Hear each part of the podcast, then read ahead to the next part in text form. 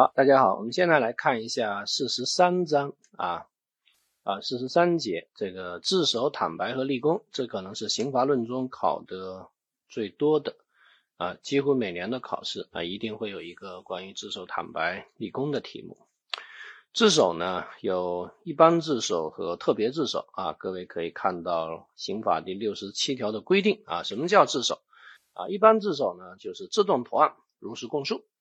所以它的第一个条件呢是自动投案。所谓自动投案，就是自愿主动接受司法处置，强调他主观上的意愿是自愿主动接受司法处置。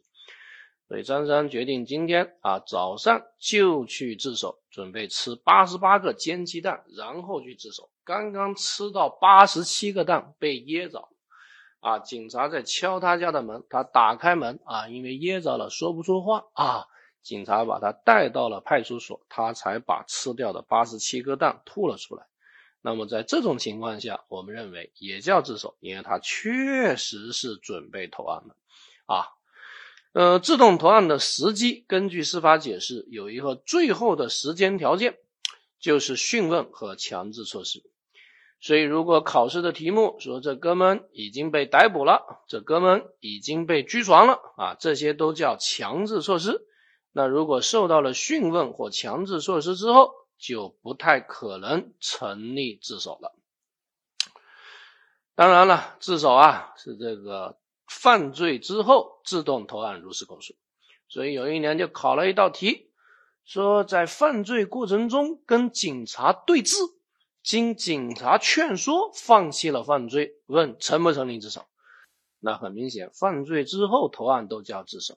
那犯罪过程中投案，这不更叫自首吗？这叫啥？这叫举重以明轻。即便你认为它是类推解释，但这种类推对行为人是有利的。那自动投案的情形有如下一些：第一是亲手啊亲自去；第二是脱手啊自己有事啊，所以委托别人去报案投案。第三是陪手啊，自己不肯去，说你得陪我去，你要不陪我去，我就不去。那这肯定也是自愿的，就像有些女生啊，对男朋友说你不陪我去吃饭，我就饿死给你看啊。男的没办法陪她去吃饭，那你说这女的是被迫去吃饭，还是主动去吃饭呢？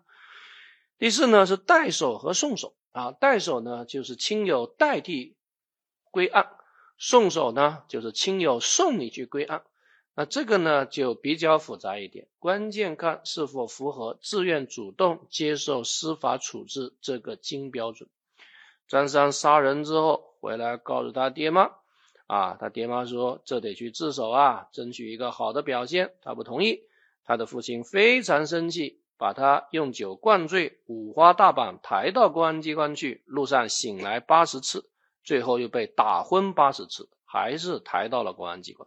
那么在这种情况下，我们认为就不属于自首，这种捆绑性的送手不再理解为自首。那在哪些情况的代手和送手才属于呢？比如说，你爹跟你说了啊，你好好的喝吧，这可能是你最后一顿豪华大餐了，因为呢我已经报案了啊。那么在这种情况下，你还接着喝啊，平静的等待着警察前来抓捕你。那我觉得这种代手呢，那依然是自愿主动接受司法处置。北京就曾经有这样一个案件，啊，张三呢把男朋友给杀了，于是给爹妈打电话说女儿不孝，啊，杀人了，只有来生再报答你们的养育之恩，啊，然后把电话挂了，准备寻死。这个时候爹妈立即报警，同时驱车赶往案发现场。不停的拨打女儿的电话，终于打通，对女儿说：“我们已经报警了，你千万别做傻事，一切等我们来再说。”女儿说：“太晚了，把电话挂了，准备寻死，但是在琢磨采取哪种方法。正在犹豫的时候，警察来了，把他给抓了。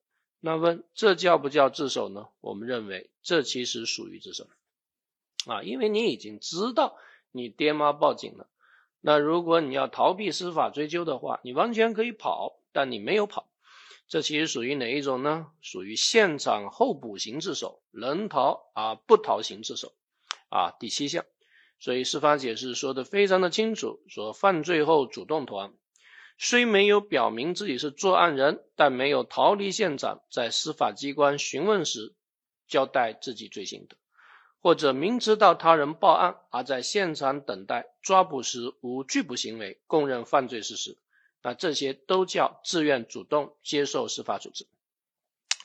第五种自动投案的情形是通缉后投案自首。那通缉后啊，这个人逃了十年，现在被通缉。那么我们接到线报，他躲在后面的山上，警察围捕他，围困了八十八天啊，他连老鼠、蟑螂啊都吃光了，最后实在没办法下山投案。那这个我们认为也属于自首。第六，形迹可疑型自首。那司法解释说的很清楚啊，罪行未被有关部门、司法机关发觉，仅因形迹可疑被盘问，主动交代，应视为自动投案。这里要注意区分形迹可疑和犯罪可疑，两者区分的关键就看司法机关是否足以获得认定犯罪的证据。如果现场足以发现认定犯罪的证据，我们认为属于犯罪可疑，那就不再理解为自首。否则就视为行迹可疑，啊，张三杀完人之后啊，这个非常的慌张，然后跑到火车站坐火车啊，已经十天没洗澡了，身上全都是人味啊。警察一闻说：“怎么那么大的味呀？”说过来，说你叫什么名字？把身份证我看一看啊。他掏出身份证。警察随口一问：“有什么要向我们交代的吗？”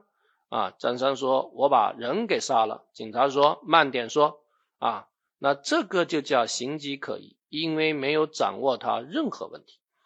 但是如果张三杀完人，浑身是血，穿着血衣跑到火车站买票，啊，警察说：“身上怎么有血啊？谁的血？”他说：“是狗血。”警察说：“老实说，到底谁的血？”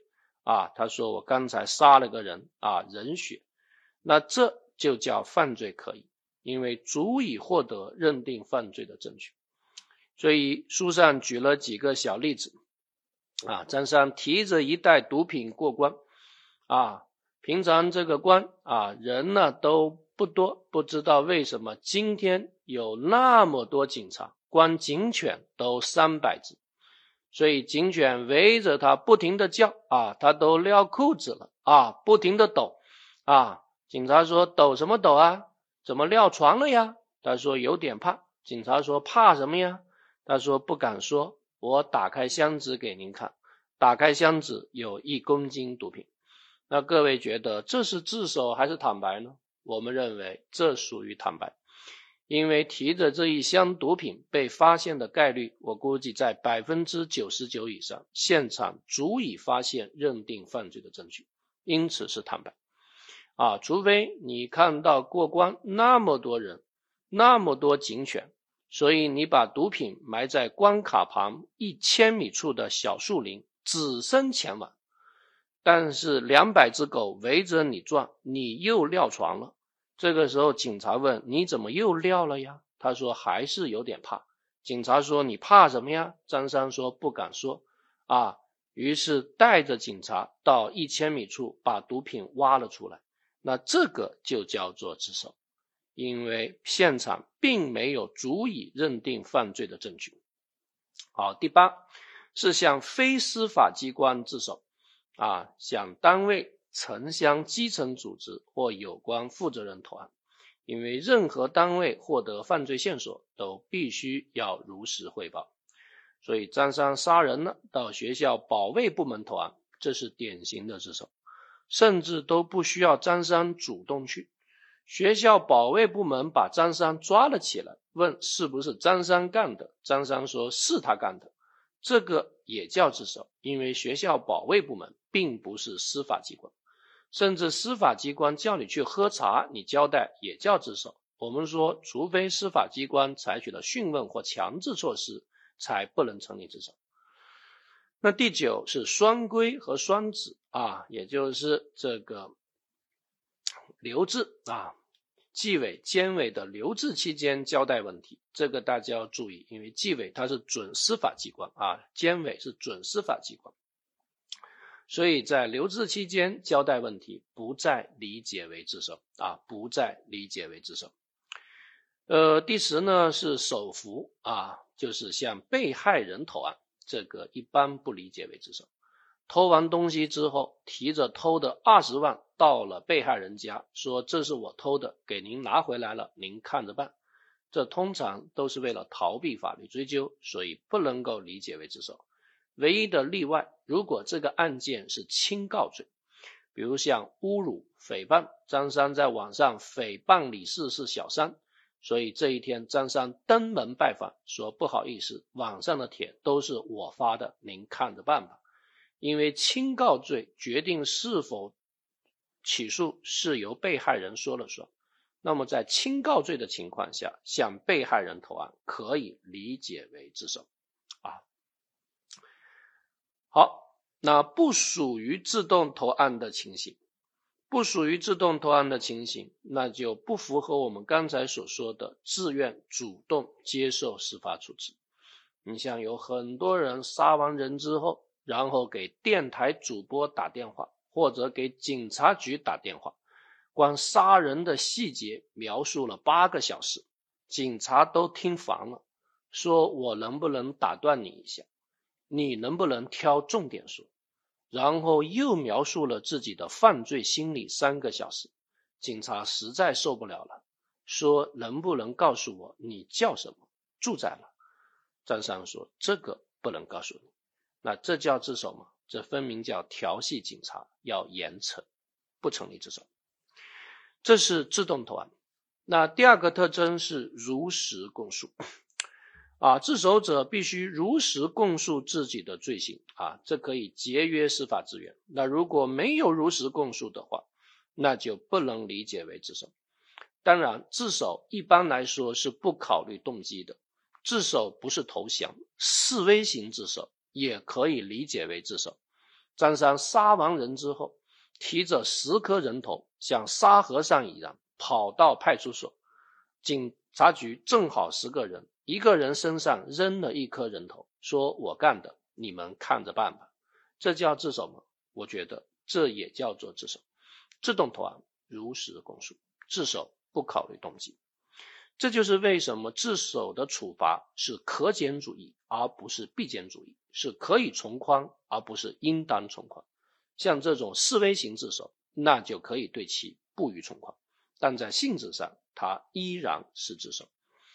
甲乙丙三人去盗窃博物馆，甲望风，乙丙偷了好几麻袋，出来对甲说：“今天的东西都是废铜烂铁，看着沉，其实不值钱。你在外面望风也挺不容易的，二百五十块钱分给你吧。”啊，甲恨得牙都碎了。过了几天，公安机关发布悬赏公告，说有前几天有谁能够提供前几天博物馆失窃的线索，一律奖人民币十万块。所以甲过去了，对警察说：“你们说话算数吗？”警察说：“你看你这说的，我们是派出所，说话能不算数吗？”甲说：“那我就放心了，我干的。投案犯还有张三和李四。”他们坏透了，政府要为我做主啊！同时带领公安人员把张三和李四抓获。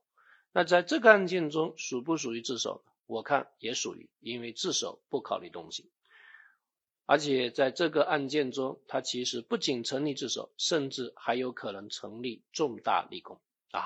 因为协助司法机关抓捕同案犯。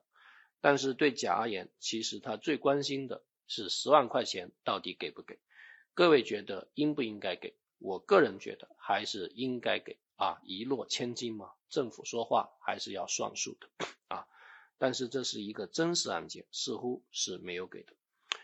好，如实供述的时间条件啊，犯罪嫌疑人自动投案时，虽然没有交代自己的主要犯罪事实，但在司法机关掌握其主要犯罪事实之前主动交代的，也应当认定为如实供述。那如实供述的范围啊，自首呢，只要交代主要罪行即可成立自首。那由于客观情况不可能交代全部罪行，只要交代主要的就可以了。因为人的记性啊，也不可能记得完全啊。这里面有一个小问题，如果对身份信息的隐瞒啊，他叫张三，但是他报案的时候说自己是李四，啊，这个叫不叫自首呢？这个要分情况。如果这个身份对定罪量刑没啥关系啊，那这还是可以成立自首的。但如果这个身份跟定罪量刑是有关系的啊，那可能呢就不能成立自首。所以要具体问题啊具体分析。比如张三受贿。但他始终不说他是公职人员啊，那这个呢可能就不能成立自首。那犯有数罪的犯罪嫌疑人，仅如实供述数罪中的部分罪行，比如说实施了杀人、抢劫、强奸三个罪，如果这三个罪都要处理，那你只交代了杀人，那对杀人成立自首，强奸和抢劫就不成立自首啊。但问题在于啊。如果是同种数罪的话，因为我国的同种数罪本来就是做一罪处理，所以如果同种数罪只交代部分罪行，那关键就看你是不是交代的是较重部分。如果交代的是较重部分，那成立自首；否则就不成立自首。在共同犯罪案件中，不能大包大揽，你既要交代自己，要交代同案犯，大包大揽不叫自首。这个共同犯罪可以采取最广义的共犯概念，因此还包括对合犯，还包括多重犯。所以受贿人要成立自首，一定要交代行贿人啊，这个叫做如实供述。那有一年就考过，说张三是主犯啊，而张三在共同犯罪中投案，他只交代了主犯，没有交代从犯，问成不成立自首？答案认为可以成立自首，这个也很好理解，因为交代了主要罪行就可以成立自首。那如实供述后，如果又翻供的，一般不能理解为自首；但如果在一审判决前又翻回来，那还是可以理解为自首。但如果在二审判决前翻回来，就不能认定为自首了，因为其实最重要的审判还是一审审判，二审呢，大部分情况都是维持原判。如实供述与辩解啊，如实供述呢，并不能否定犯罪嫌疑人有为自己辩解的权利啊，因为人皆有辩解的天性。张三杀人，提着人头去自首，但是口口声声认为自己是正当防卫，那这个也是可以成立自首的，因为这只是一种辩解。但如果张三承认自己杀人，但过了几天又说那一天其实他不在案发现场。这个可能就不叫辩解了，这个就叫根本性的翻供。你不在案发现场，怎么去杀人呢？难道是鬼杀的吗？好，这个是一般自首。那特别自首，特别自首呢，是被采取强制措施的犯罪嫌疑人、被告人和被正在服刑的罪犯如实供述司法机关尚未掌握的本人的其他罪行。啊，所以它其实是一种被动归案型的自首，因此被称之为准自首。因为这些人都已经被抓起来了，那因此必须要交代司法机关尚未掌握的本人的其他罪行。那这里被抓起来的人是犯罪嫌疑人、被告人和正在服刑的人。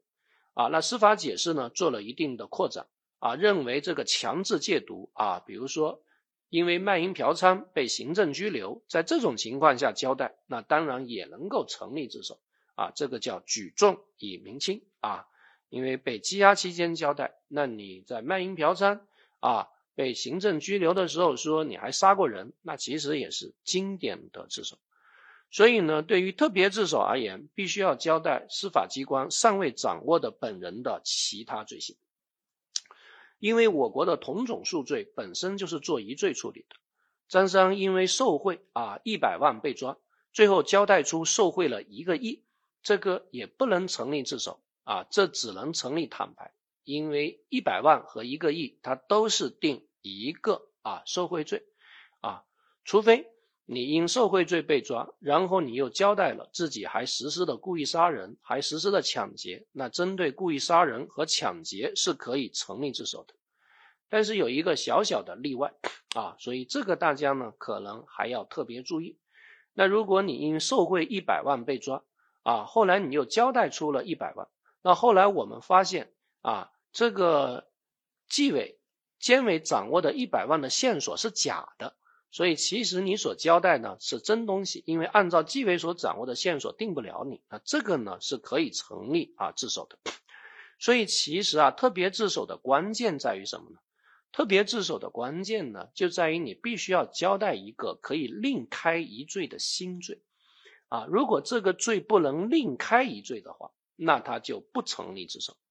所以大家看到这个小提醒啊，特别自首应该交代一种罪行。但它有例外啊，第一个例外呢是办案机关如果掌握的线索不成立，在此范围外犯罪分子交代同种罪行啊，这个是可以成立自首的啊。第二呢，特别自首所交代的一种罪行啊，那如果不能成立一个独立的新罪，也不能成立自首。比如说张三因为伪造货币罪被抓，又交代了自己还使用了假币。那即便使用假币成立，伪造加使用，最后还是等于伪造，因为吸收了嘛，所以那还是不能成立自首，只能是坦白。然后各位还要特别注意，特别自首跟通缉令的关系啊。那么讲义上说的很清楚啊，如果交代的已在通缉令范围的信息，那不属于未掌握信息。如果该罪行已被通缉。那一般应以该司法机关是否在通缉令发布的范围来作出判断，啊，如果不在通缉令发布的范围内，应认定为还未掌握；那如果在通缉令发布的范围内，就应当认为已经掌握。这个呢，还从来没有考过，大家稍微注意一下啊。所以张三因受贿被抓，又交代了自己杀人，但后来发现他的杀人行为早就全国通缉了，啊。也已经录入了全国公安信息网络在逃人员数据库啊，那么在这种情况下，我们认为就不再叫做自首啊。但是如果张三因受贿被抓，最后交代自己实施了聚众淫乱啊，但这个聚众淫乱一没有被通缉，第二这个聚众淫乱也没有录入啊全国公安信息网络在逃人员数据库，因为其实你不说谁会知道呢？单位自首。单位呢，它是一个犯罪，但它有两个受刑主体，所以这个大家注意，单位呢跟内部自然人可以分别成立自首。其中如果单位成立自首的话，那这个效力一般可以给予自然人；但是如果自然人成立自首，那这个效力不一定给予单位啊。司法解释，各位看一看就可以了。最后是关于自首的处罚，我们采取的是可减主义。可以从轻或减轻处罚，犯罪情节较轻的可以免除处罚。啊，呃，坦白啊，坦白，坦白呢？根据刑法修正案八，它已经从酌定从宽情节变成了法定从宽情节，所以坦白也是一种典型的被动归案。它包括三种情况：一个是被采取强制措施而归案，一个是被司法机关啊传唤而归案。一个是被群众柳送而归案，啊，呃，关于一般自首跟坦白的区别，那一般自首是自动投案，如实供述，而坦白呢，它是被动归案，如实供述。那特别自首跟坦白的区别，那两者其实都属于被动归案，那关键在于啊，特别自首必须要交代司法机关还未掌握的本人的其他罪行。就是必须要交代一个可以另开一罪的新罪，但是坦白他所交代的并不需要是另开一罪的新罪，啊，最后坦白的处理，各位也可以看一下，也是一个典型的可减主义。那么翻到一百七十七页，我们来看两道真题：二零零九年和二零一零年啊，这里面有一个试一试，呃。一零年的试题，赵某杀人后觉得罪行迟早会败露，所以向公安机关投案，如实供述了上述全部犯罪事实，并将勒索的二十万元交给了公安人员。公安人员听赵某交代说：“你小子罪行不轻啊！”赵某听了吓坏了，跑了。啊，后来被通缉。啊，那在通缉过程中，因为身患重病无钱治疗，于是向公安机关投案。问这叫不叫自首？那很明显，他的初次归案啊也是自愿的，啊后来又逃了，又被通缉了，这属于通缉后投案自首，所以理解为自首。但是看一下零九年的试题，啊说这个哥们案发后，公安机关呢对他实施了拘传，啊，他在拘传期间啊，这个交代了问题，但趁警察应对突发事件之机，无人看管逃跑。啊，半年后，然后发现自己被通缉了，又投案了。那这两道题有什么不同呢？不同的在于第二道题，他先期归案是被拘传而归案，而拘传是强制措施，所以在第一次归案，他其实是被动归案，而第一道题第一次归案是自动归案，所以自动归案逃跑之后又投案，这个叫自首；而被动归案逃跑之后再归案，那依然属于被动归案，所以依然还是理解为啊。这个坦白不叫自首。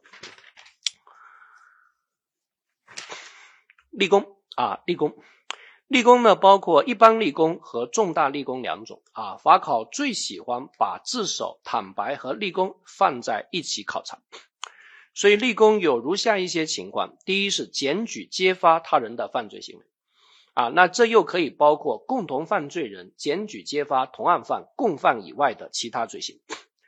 那如果共同犯罪人检举揭发的是同案犯、共犯以内的罪行，那只叫做如实供述。如果是自动投案如实供述，这个叫自首；如果是被动归案如实供述啊，那他就是坦白。那如果是被动归案如实供述的是司法机关尚未掌握的本人的其他罪行，那也叫特别自首。所以在这一块呢，他会经常性啊进行考察，让你区分一般自首、特别自首、坦白和立功。三门之间的区别，啊，所以张三因为受贿罪被抓，交代了行贿人，那这显然就叫如实供述，啊，那这就属于坦白，啊，那就是坦白。因为如果受贿你不交代行贿，你受贿是定不了的，啊，但是如果持有毒品被抓，啊，然后说你的毒品从哪买的，你说从老张那买的，那把那买的上家给交代了，那这个就叫做检举揭发，因为即便你不交代。从哪买的？你的非法持有毒品也是可以定的，所以你所交代的，这肯定已经脱离了非法持有毒品本罪所包容的范畴啊。有一年呢，就考了一道非常非常有趣的题目啊，各位呢可以看一看，在一百八十二页试一试。甲呢是民营企业销售经理，因合同诈骗罪被捕。然后在侦查期间，甲主动供述曾向国家工作人员乙行贿九万元，所以司法机关遂对乙进行追诉。啊，那很明显，如果题目到这就终止了啊，结束了，那其实就属于羁押期间啊，交代了司法机关尚未掌握的本人的啊其他罪行啊，行贿罪行嘛。那你要交代自己的行贿，是不是一定要把对方的受贿给交代出来？因为这是一个对合犯。啊，那显然这个就叫特别自首啊，对吧？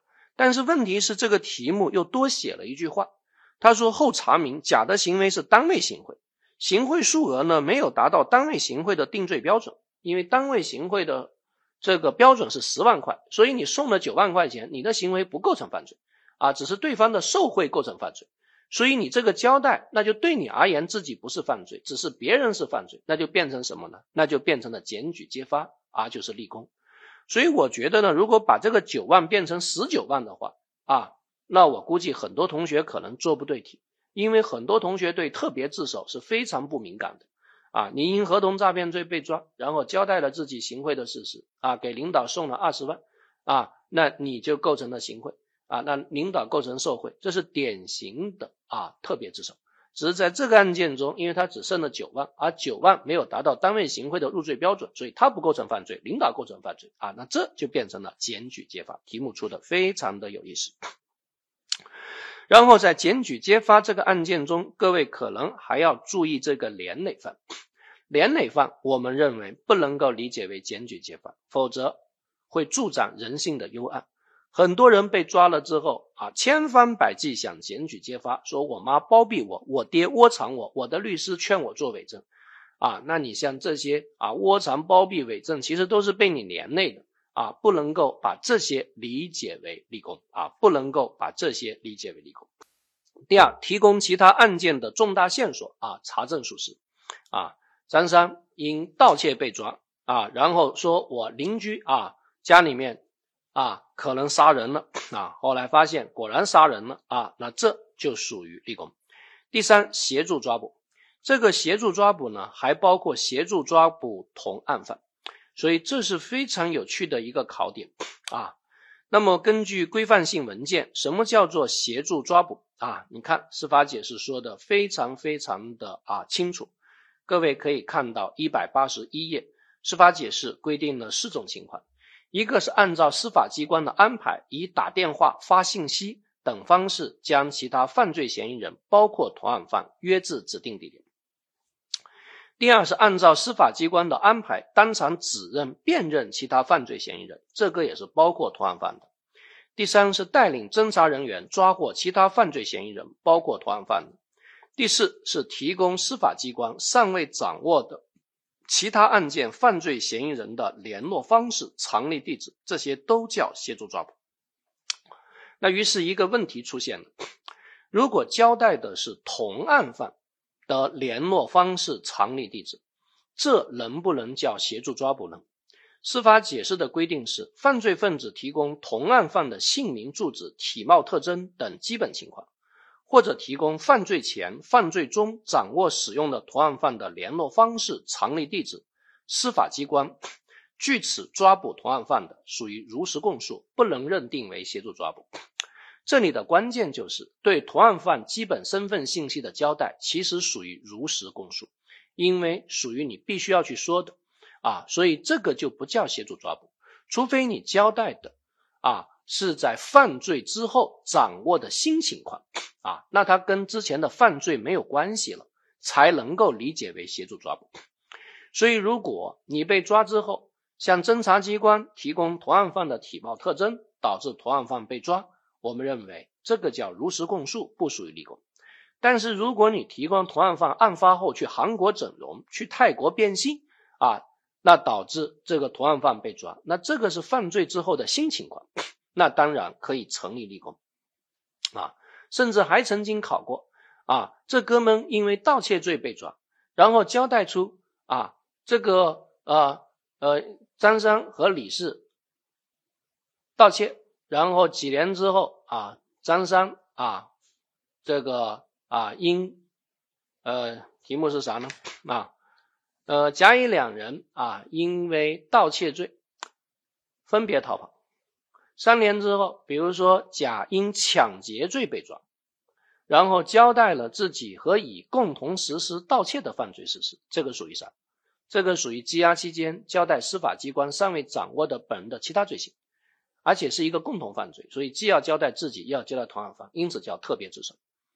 啊，同时还交代了同案犯现在因为强奸在某个监狱服刑的事实，使得他的盗窃行为被追究，就相当于这哥们现在案发后躲在监狱啊，因此还可以成立立功啊，还可以成立立功，所以这个大家呢是要特别特别的注意。啊，你交代同案犯的家庭住址，这个叫如实供述；但你交代案发后同案犯躲在后面的一个山洞里面，啊，或者在其他地方服刑，啊，在其他地方隐姓埋名，这些都叫做啊协助抓捕。第四是具有其他有利于国家和社会的突出表现，啊，比如获得二十个啊国际性的奖项，这个是立功。那重大立功呢，跟一般立功的区分条件就是重大案件啊，可能判处无期。啊，以上或者在本省自治区、直辖市、全国范围内有较大影响的啊这个情形，那大家就会发现立功的优惠力度啊，其实比自首要更大的，因为立功是对人不对事，自首是对事不对人。张三实施了四个犯罪，只有一个犯罪成立自首，那只针对这一个犯罪从宽，另外三个是不可以从宽的。但张三搞了一个立功，那他四个罪其实都可以从宽处理。所以自首是对事不对人，立功对人不对事，所以对立功要进行严格的限定。那应该如何限定呢？首先，代为立功不成立立功，立功必须亲力亲为啊。所以如果亲友代替立功，不成立立功。第二呢，立功啊要交代具体事实，抽象立功不成立立功啊。你说张三犯大事了，犯啥事我不知道，总之犯大事了，因为每天都鬼鬼祟祟。啊，所以警察后来到张三家搜出了一吨毒品，这个不叫立功，因为你并没有指明具体事实，而且司法解释说的很清楚啊，据以立功的线索或协助行为对于抓捕嫌疑人要起到实际作用。那如果你提供的线索，但最后没有起到实际作用，这显然也不成立立功。啊。你交代同案犯躲在啊啊案发后躲在一个山洞里啊，警察去山洞里抓，发现同案犯五分钟前就跑了，还写着一行字啊，抓不着就是抓不着啊，挑衅警察，那就提供的线索没有起到实际作用。那第三，立功的来源啊，必须要正当啊，通过不正当渠道所获得的立功线索，比如说有些人向公安机关购买立功线索。或者有些公安人员在自己办理案件过程中所获得的立功线索，后来因为公安人员因职务犯罪被抓，然后说出来，这个都不叫做立功啊。还有很多人在看守所互相交换立功线索，说大哥你怎么进来的啊？你有什么没跟他们说吗？啊，你告诉我一个，我也告诉你一个啊，咱大家一起来成立功啊，这些都不能成立立功啊。关于立功啊，如果是一般立功，可以从轻或减轻处罚；如果是重大立功，可以减轻或免除处罚。如果自首后又有重大立功啊，以前的法律规定是应当减轻或免除，所以就会出现一个法律漏洞啊，因为应当减轻或免除，所以张三杀了十个人啊，提着十颗人头到警察局投案自首啊，那这叫自首啊，然后又交代了啊啊其他人实施的杀人线索 啊，查证属实，这还叫重大立功啊，那自首以后又有重大立功，按照以前的法律应当减轻或免除，那就判不了他死刑啊，只能判无期，这显然不公平。所以我们现在又取消了这个规定，啊，自首后又有重大立功，不再是应当，法律不规定，啊，那自首是可以，重大立功也是可以，两个可以加起来还是可以，不能说就变成了应当，啊，这个大家是要特别注意的。那总之在考试的时候，自首、坦白、立功，它会放在一起来进行考察，所以我们大家翻到一百八十一页，我们给大家做一个总结，啊，对自己罪行和同案犯共同犯罪的交代，属于如实供述。而并非立功中的检举揭发。那如果是自动投案，这个叫自首；如果是被动归案，啊，那如果可交代的是可以另开一罪的新罪，成立特别自首。啊，如果不能另开一罪，那就还是坦白。那协助抓捕同案犯可以成立立功，但如果对同案犯基本信息的交代，啊，这个属于如实供述，而非立功中的协助抓捕。但如果交代的是案发后的新情况，比如说整容变性，啊，这个属于协助抓捕。交代同案犯的长相属于如实供述，但是按照司法机关的安排指认辨认同案犯，这个又属于协助抓捕啊，这些都要记死了。通缉之后可以成立自首啊，但羁押期间啊，交代已被通缉的他罪不成立特别自首啊。你这个被抓了，然后你交代了一个罪啊，但这个罪其实已经被通缉了啊，那这个就不再叫做自首。自首呢是对事不对人啊，立功呢是对人不对事。啊，自首是对所交代的罪从宽处理，而立功则是针对这个人从宽处理。啊，最后呢，立功要起到实际效果啊，如果没有起到实际效果，就不成立立功。啊，一个非常经典的案件叫做跟丢了案。啊，张三呢，因为啊贩毒被抓啊，然后警察就问你的毒品从哪买的？他说从老张那买的。警察说那把你的上家啊，我们也一起抓啊，你跟你上家打电话说还要五公斤毒品。啊，所以张三跟上家打电话啊，约好明天在体育馆门口见面啊。然后张三提着警察为他准备的五十万啊，到达了现场啊。结果老张非常的老奸巨猾啊，他没有带毒品啊，对张三说上车吧啊。那张三就跟着老张上车了啊。警车呢就在后面追，追着追着跟着跟着就跟丢了啊。跟丢了之后呢，一天之后啊，张三回来了啊，说你们怎么跟丢了呢？太吓人了。还好我机智啊，我跑了回来啊，这个是要你们要的毒品，我给你们买回来了啊。各位想一想啊，这个案件张三成不成立自首啊？成不成立立功啊？因为他已经脱离了司法机关的控制啊，但他最后呢还是回来了，这能够叫做自首吗？这显然不叫做自首，因为他的初次归案他是被逮捕的啊，就像我们刚才讲的居床那个案件，他初次归案不是自愿的。所以这个不成立自首。其次，这能不能叫做立功呢？这当然不叫做立功，因为没有起到实际作用啊！你还使得国家浪费了五十万啊，坏透了。好，这个是四十三节。